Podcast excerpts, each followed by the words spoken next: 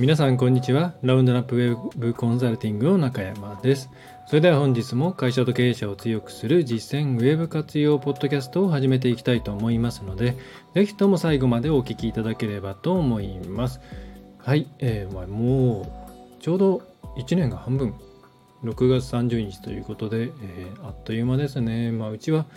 今朝が4月末なので始まったばかり感はあるんですけれども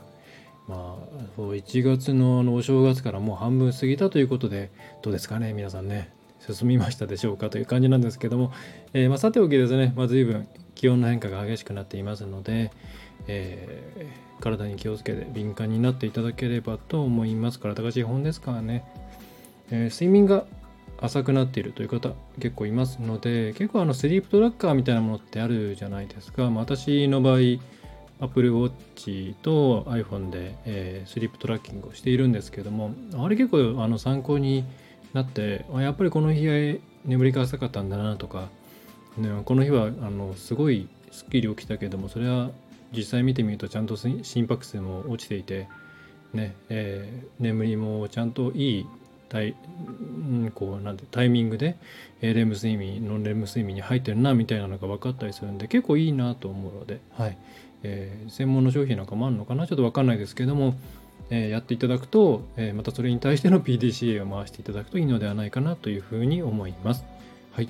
えーでは早速今回の内容ですが今回はチャット GPT です。まあチャット GPT と聞いたところでまたその話かということで世の中ってたくさんねこのチャット GPT 周りですねについて語られていることがあると思います。でもちろんですねその今回別にそれが素晴らしいとか、えー、こういうことに使えるんだよみたいなことをですねまあ再度やることが主眼ではなくて皆さん、うんまあ、チャット GPT すごそうだなだけれども、まあ、なかなかこうどこで使ったらいいかわからんなとかうまい使い方が見つからんなとか業務効率化とか自分の能力を拡張できるっていうけれども、うん、実際どうすればいいんだろうなっていうところで足踏みしている方ってすごい多いなというふうに思います。まあ、それはいろいろな方のご相談を受けている中でもそうですし、まあ、一般の巷の意見を聞いていてもいろいろ言われているけれども、うん、それが実際に業務だったり自分の、ま、生活何だとかに変化を与えているっていう人は、まあ、ごくごく一部なのかなというふうに思います。で今回はまずそれは当たり前ですっていうことをお伝えしたいのが一つでその上でまあとはいえこれからどうやったらじゃあ、えー、何に注目していったらそうやって AI を自分の業務とか生活とか、まあ、講師で言えばそうですね、え、そこに生かしていくことができるのかというところを、え、お伝えできればいいなというふうに思っております。ね、でまずま結論から言ってしまうとなぜ今こんなにもねいろんなところでチャット GPT テレビにまでねちょっと出たりしてまあちょっと下火になった感はありますけれども、えー、言われているにもかかわらずなぜ実際に自分たちの業務に使おうというところまでいけないんだろうっていうのはこれはですねあの世の中の情報のほとんどが、まあ、私が観測している範囲でのほとんどが現場まで落とし込んでいるような情報ではないからなんですね。でそれはどういうことかというとまあこれよく IT ツールとかで同じ問題が起きるわけなんですけどもまあその IT ツールのベンダーさんとかサービスサイドとかにですねあるいは成功事例とかにこういう機能があってこういうふうになっていてこういうことができるからこういうふうな結果が、え、になったんですよとかこういうことができるようになるんですよみたいな情報があってでもこれそういうそれが実際じゃ入れてみましたそういうものを期待して入れてみたらでも実際これどういうふうに使っていたらいいんだろうとか、えー、思っていたようにささっとささっとというか動くわけではないんだなとかいわゆる、えー、地面に着地しない定着しないまま、まあ、ほわっとした状態で導入をして、えー、実際に全然使われないっていう、まあ、IT ツールあるある中小企業 IT ツールあるあるかもしれませんが、えー、そういうことってあったと思うんですね。だ皆さんも入れたけども使ってないツールは結構あるよねと。えまあ、動いているのは、ね、売上に直結する営業系のツールだけですよみたいなことってあると思うんですけれども、まあ、それと同じことがチャット GPT 周りでも言えますね。で、まあ、それがなぜかというところは、まあまあ、まず実際それをできている企業さんっていうのが、まあ、ほとんどほとんど現実的にいないんだとないんだと思うんですよ。それはワールドワイドでですね。でまたできている企業さんがあったとしてもおそらく情報を外に出さないですね。はい。わざわざ人に言うことはない、えー、もし言うことがあるとしたらそれを売って儲けようと儲けるという言い方だと悪意がありますねそうではなくてそれが自分たちの売り上げにプラスになるようなところであれば例えば AI ツ AI を使った業務効率化のサービスを行っていますとかそういうところであれば、えー、ね、外に出すかもしれないんですけれどもでそうでない会社一般の事業会社さんがわざわざそれを外に出す理由ってないわけなんですね。むしろ隠しておきたいのが当たり前じゃないですかだってそんなにすごいものなのであれば。はい、えなのでままずそういう着地している情報きちんと技術が地面に着地しているような企業さん自体がそんなに多くないだろうなということとプラスまあ着地している会社さんも情報は出さないですよねっていうところがあります。でそれ以外にもまあいっぱいいろんな情報特に SNS を中心に出ていると思うんですけれども、まあ、私も時々最近はどういうことを言ってるのかなと思ってチャット GPT とかそういうので検索をするんですけれども基本ほとんどもう 90%99% の情報が海外のその AI 系のね、えー、情報を焼き直してかあの伝えているだけだったりとかまたそのもともとの情報自体も、えー、こういうことができるとか、ね、ななんかこう勝手に最適化してくれるとかそういうほんわりとしたいいことがまでで止まっているとか、えー、それからアイデアの壁打ちをさせてくれる壁打ちって言ってもじゃあ何のっていうところ大事じゃないですか。これも実際実際にやってみると分野による得意不得意ってすごいあるんですけれどもそういうことなく表面的なまあなんか何でしょうね、うん、表面的な情報がだけが多く流れていてまたそれをその情報をもとにしてほんわりとしたなんかですねこういうことができるんだすごいんでしょうみたいな二次生産された情報っていうのがたくさんいろんな人に流れていてでそれ見ててもですね、えー、もうそれを情報発信している側も現場に着地させたことがない。理論的にはこういうことができるこういうことに使えるはずだっていう段階での情報発信で人を集めているだけなのでその後それがきちんと稼働するのかとかねそういう生々しいところのうん経験ない実践がないままに出ている情報、まあ、がほとんどなんですよね。まあ、なんで私もタイトルななんだろうユーザー名にチャット GPT って入ってたらもう見ない方がいいんじゃないかなって思うぐらいなんですけどもで見る価値があるとしたら本当にちゃんとそれでプロダクトを生み出しているとかそういう人であれば見た方がいいと思うんですけどそうじゃなくてただただなんか最新の AI 情報を流していますみたいなものって本当に見たところで何の意味もないなと思います。で、まあ、そういうただ現実そういう情報がほとんどほとんどなんですよね。はい、なので皆さんがそういう中でうん自分でいろいろチャレンジしてっていうことがない限り、まあ、巷のですねいろいろな情報をもとに動けないっていうのはそれはまあ当然だろうなと思います。えー、なんか自分だけかなとか思う心配する必要はなくて現段階で一般的に流れている情報で動くっていうのはやっぱりそういうことをその空にあるものを地面に下ろしてくるっていうことが慣れている人でないと難しいですね。えー、だウェブ IT あんまり得意じゃないですっていう方ってやっぱりこの地面に下ろしていくっていうところが、まあ、なかなかうまくいかないいっていないっていうケースが多いので、まあ、そういう意味で言って、うんまあ、まだまだ使えていないチャット GPT とか使えてないっていう方はまあそのそれはもう仕方ないなっていうふうにまず思っていただいていいと思います。でじゃあまあ使わなくていいのかっていうともちろん使いた方がいいわけなんですがただ今のチャット GPT って決して使いやすい状況にあるわけではないんですよね。なんかいろいろバージョンアップされているとかプラグインが使えるようになったとか外部ブラウジングができるようになったとか Bing とセットだといろいろ便利になってるとかそういう話って聞くと思うんですけれどもじゃあ何使いやすいのっていうことになってくると結局 Bing だったりとかチャット GPT のとこにね、まあ、Bing はまだいいですけどもチャット GPT は今英語でしかないですし英語で登録をして、まあ、無料版でも有料版でもまあ有料版の場合クレジットカードでサブスクリプションしてでそれでチャット GPT のところにわざわざログインをしてで自分であのあの何のガイダンスもないですね、えー、ユーザーインターフェースからいろんなまあ試したりしていくっていうすごい敷居が高いですね。で当たり前のようにやってる人はもともとそれが好きな人、まあ、私も好きな人ではありますけれどもまあこれは敷居高いよねと思います。でちょっと話がそれましたけれどもじゃあその上で今後じゃあ皆さんとしては何を取っかかりにしていけばいいのかなと。じゃあやっぱりこの使いづらいものだけれどもチャット GPT のうん、オフィシャルサイトとかあるいは Bing とかを使っていろいろ実験していくのがいいのかなっ、まあ、思うかもしんないんですけれども、まあ、私はまああんまりおすすめしてなくて、えー、そうではなくてえー、っとですねちょうど3ヶ月ぐらい前ですかね、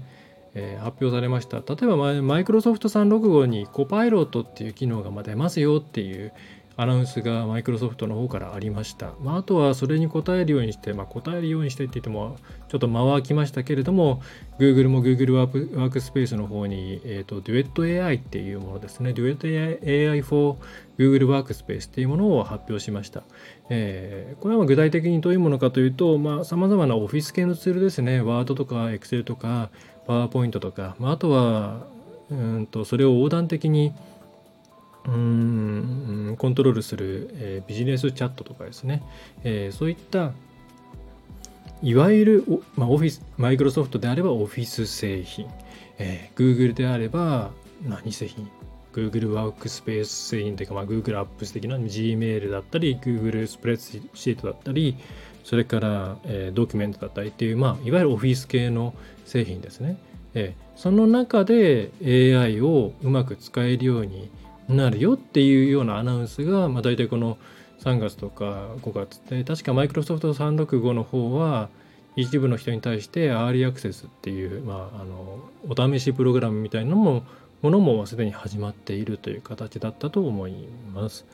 で今後はあの、まあ、皆さんどっちかは、まあ、絶対使ってると思うんですよね。まあ、昔ながらの昔ながらって言ったらあれだなずっとあのマイクロソフト製品使ってるよっていう場合であれば多分そのえー、っと Office365 を使っているんじゃないマイクロソフト365を使っているんじゃないかなと思いますし、えー、Gmail とかいろいろ便利に使ってきましたその延長でっていう場合には Google ワークスペースの方でドキュメントとか、まあ、あの無料版かもしれないですけども Google ドキュメントとか Google スプレッドシートとか使っていたと思うんでで、まあ、どっちかは皆さん使ってるんじゃないかと思うんですよね少なくとも Gmail ぐらいは。で次はあのこれを使いこなすっていうところを目標にした方がいいと思います。もちろんもともとのプロンプトそのチャット GPT とかでどういうプロンプトを作ったねにしたら、えー、良いアウトプットが返ってくるのかなっていうような研究っていうのはやれるならもちろんやった方がいいんですけれどもうん現時点でやっていないってことは多分あんまり興味がないと思うんでそこに無理にやるよりは、えー、おそらく今年のうんいつかいつなのかな、まあ、今年中には、えー、使えるようになるであろうオフィス製品まあ何て言うんでしょうねこういうのはね、まあ、オフィス的な製品ですねに入っているものをまずうまく使っていこうっていう方向性で、えー、いくのがいいと思います。だからそこに向けて、慣れておこうっていう形でいろんなチャット GPT だけではなくて、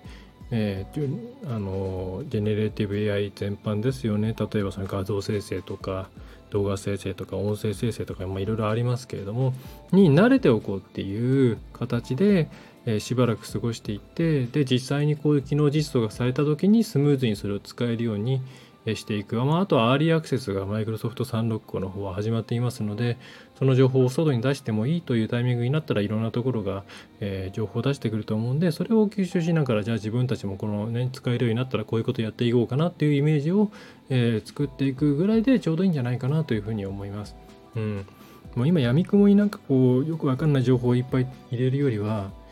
えー、こういう製品に結びついた形でユースケースがちゃんとできているものから使っていくのがいいんじゃないかなって思います。そのもうこの製品に組み込まれていれば大体要は着地してるんですよね。うん。地面にもう着地している状態で来るわけなので大体こういう使い方したら便利こういう使い方したら便利こういう使い方がありますよっていうのが、えー、もうある状態になってると思いますある程度。そしたらまずそこから試していけばいいので皆さんとしては業務に取り組みやすいと思うんですよね。はい。で、まあ、その着地されたものを使って試しながら、まあ、もっとじゃあ便利にしていくにはどうしたらいいのかなって言ったら、まあ、チャット GPT の方に立ち返ってみたり、まあ、あるいはそのまま MS あるいは Google の製品の中でトライアンドエラーですかね、えー、を繰り返していけばいいんじゃないかなと思います。まあ、あとその MS オフィスにしても Google ワークスペースにしてもサードパーティーの導入ベンダーさんっていうのはもういっぱいいるので、えー、これが本格的に始まってきたら絶対そういう会社さんがいろんなうん本当に地に足のついた形での現場にですぐ使えるレベルでの、えー、何でしょうねユースケースとか、えー、こういうふうに使ったらいいとかそういうものをどんどんどんどん、えー、も公開してくれるかは分かりませんが、えー、実際そこの会社さんにお願いして導入支援とか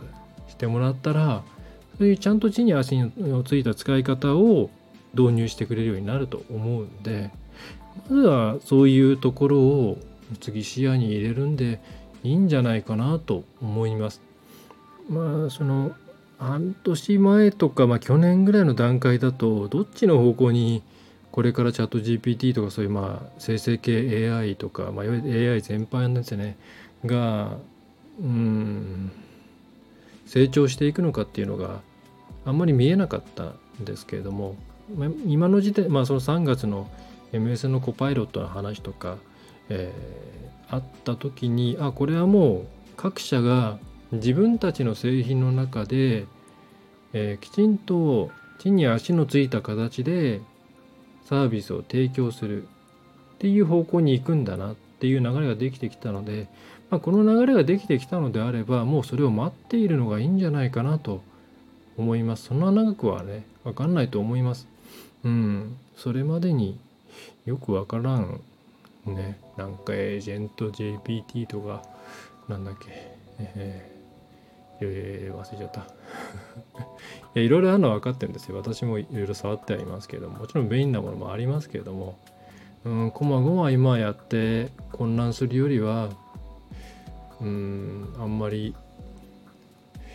そうね難しいですねこれあの勉強するなと言いたいわけではないんですよ。ないんですけどやることで得られるものとやることで得る混乱とか AI に対しての危機感とかあるいは訳の分かんない人に騙される恐怖とかそういうリスクとかっていうのを天秤にかけた時になんかマイナスの方が大きいような気がするんでまあ街でいいんじゃないですか。本当に。うんと思っています。私もコンサルやってる中であのチャット GPT 使ったらいいですよってのはあんまり言わないですよね。うん、怖いですしまだまだ何でしょう。そこまで現場で使えないと僕は思ってるのでうん文章生成とかもやっぱり癖があるのとそのまま使うと AI AI 感がすごい出ますからうーんとななんでそんなふうに思っています。いろいろ思うところはあるんです。なんか AI にあの簡単に AI にそのいい文章を例えばメールだったらメールで書かせられるんだよみたいなのもねよく聞きますけどでもそのうち受け取る方も別に文章を読まずに来たメールの要点を抜粋してみたいな感じの AI を使い始めると思うんですよね。そうするとわざわざなんか綺麗な言葉使ってる意味って意味ないよなって。だったらお互いの AI が直接機械語で コミュニケーションを取った方がいいんじゃないか。ととか思ってしまうので。うんまあ現時点での当たり前がなんか、まあ、どんどん崩れていくと思うんですよね。まあ、そう思うとあのうん、どういう言い方したいのかな、まあ、現状で手をつけられてないなって思う方は無理して触らずに、えー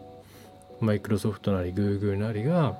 使いやすい普段皆さんが使っているツールに着地された形で AI を導入しようとしてくれておりますのでまずそれを使いこなすっていうところを次のタスクにしていただいたらそれで十分じゃないかななんていうふうに思っております。はい。そんな、そんな感じの内容ですね。うん。なんでしょうね。ちょっと、まあ、だいぶ、だいぶ落ち着いてきたとはいえ、今年の前半とかちょっと本当に競争曲、まあ、ラプソディの方ですね。と言えるぐらいもうカオティックな状態で、まあ、カオスすぎて怪しい商売もあんまり出てこなかったですけれどもまあそれでもそれで SNS でフォロワー稼ぎしてる人もまあまだ今含めていますしうんまあそれチャット GPT 組み込みましたって言って製品のプレスリリースがちょっと普通よりは目につくっていうのもまあ前半ぐらいには今年の前半ぐらいにはあったかなと思うんでまあわけのわからない状態が続いておりましたがまあまあまあまあそろそろそろそろそういったマジックも切れてきたのでうん、まあ、割と落ち着いてきたのかなとは思っています。うん、でじゃあ落ち落ち着いてきたからといって、えー、これからすぐ何かやろうっていうのはうん空からね技術を地面にこう定着させるっていうのが得意な人はやればいいと思うんですけれども得意じゃないよっていうまあ、得意になりたいっていう方はこれチャンスだと思います逆に、はい。えー、ただ得意じゃないよっていう方はですね、えー、まあ、ちょっと待ってもいいんじゃないかなっていうふうに思います、はい、ちょっと落ち着いてきた感があります、はい。まあ、そんな感じですね。はい。えー、ということで今回は、えー、チャット GPT というか、まあ、AI 系ですね。について、まあ、そこまで焦らなくてもいいんじゃないでしょうかということ、まあ、やりたい方が今のところはやって、えー、おけばいいのではないかと。えいうところですね。そうそう。何でもかんでもやれやれ言ってればいいってもんじゃないですからね。はい。難しいですよね。現場で。うーん、導入して、いや、いろいろ話は聞きますけど、何でしょうね。うん、この辺からやや雑談ですけれども、何に使ってますかっていうと、その、業務にインパクトがあるようなとこには今ちょっと怖くて使えないっていうような感じだと思うんですね意思決定だったりうんまあそれじゃなくて多少何かあっても大丈夫なもの例えば資料作成とかではなくて自分のアイディアの壁打ちとかなんかこのタイトル案10個考えてとかそれから、えー、誤字脱字を直してとかまあ、そういうところは使ってますけどねっていうことは聞くので、まあ、そういうところなのかな。いや、やっぱまあ怖いですよね。ハルシネーションと呼ばれるような勝手に生成するっていうのはまだまだありますので、うん、この間も何でしたっけ？知らずに架空の論文かなんかを引用して出してしまったあれ何お医者さんでしたっけね？人がまあすごい結構それそれそこそこの罪に問われ、えー、るようなことがあってでもあれって起き起きる可能性どこでもありますからね。いやあの M マイクロソフトにしてもそのコパイロットをによって全部任せてくださいとは言ってないんですよね。そのなんだろうな、えー、例えばその今コパイロットのプレスリリースのページを見ていますけれどもそこに書いてあるのは例えばま創造性を解き放つコパイロットは正しい情報を提供することも有益であるものの間違いを含んだ情報を提供することもありますが常にユーザーの仕事を先へと進めてくれるでしょうって書いてあるんですね。MS としてもまあ AI の仕組み上、まあ、やっぱりハルシネーションその間違った情報を堂々と出してくるっていうことを避けられ避けきることはできないっていうわけですね。でもうベンダーさんがそう言ってしまってるっていうことはじゃあ、ね、我々が勝手にやったところでその間違いをゼロにするってことはもう自分でチェックをするしかないので、はい。で、この MS のマイクロソフトの、えー、プレスの中でも、ユーザーは常に著者としてのコントロール権があり、コパイロットに短縮、リライト、フィードバックを行うように指示しながら、自分の独自のアイデアを執筆することができますとか、まあ、つまりちゃんと チェック研修しろと、えー、研修しないとダメだよってことですね。そういうパートナーなんですよ、はい。まお任せっていう感じではないわけですね。うん。まあ、と考えるとそれはまあ現状で、えー、コアなプロセスに入れられないのは仕方ないと思うしむしろ入れるっていうのはちょっとそれは考え方としてリスクでかすぎないですかっていうふうには思います。はい。まあそんなこんなこんなで、えー、あんまりあんまり無理をせずに、はいえー、まずはちょっと地に足のついた製品が出る、えー、のがまあなんだかんだ言ってねあと半半年ぐらいで出ると思うので、えー、それを使いながら、えー、土地勘を手に入れていってでその後にじゃあ自分としてこの辺もっとできるんじゃないかなっていうところを、えー、そのね、オフィス系のツールの中でやるのか、あるいは、えー、オープン、オープン AI じゃない、チャット GPT の管理画面というか、まあ、あのあのインターフェースの中でやるのか、えー、というところを、まあ、次考えていただくといいのではないかなと思います。はい、ということで今回はちょっとふわっとした話題になりましたが、まあ一言で言えばですね、チャット GPT にあまりあまり振り回されないようにというところですね、えー、をお送りさせていただきました。はいえーということで、まあ、今回、ね、中小企業様向けということでやってます。あのなるべくそういう地の地に足のついた形でのコンサルティング、あるいはウェブマーケティングのサポートをしてい、えー、こうといういう理念でですね、はいえー、ウェブを使いこなせる人をゼロにするというミッションを掲げ、えー、やっておりますので、まあ、お悩みのことですね、何かありましたら、えー、誠心誠意やりますので、よろしければお問い合わせいただければと思います。はい。もちろん、あの、相談無料ですので、はい。えー、それでは今回の内容は以上になります。えー、中小企業専門のウェブ、えコンサルタント、えラウンドナップ、株式会社ラウンドナップ代表取締役の中山がお送りいたしました。えまた次回もよろしくお願いいたします。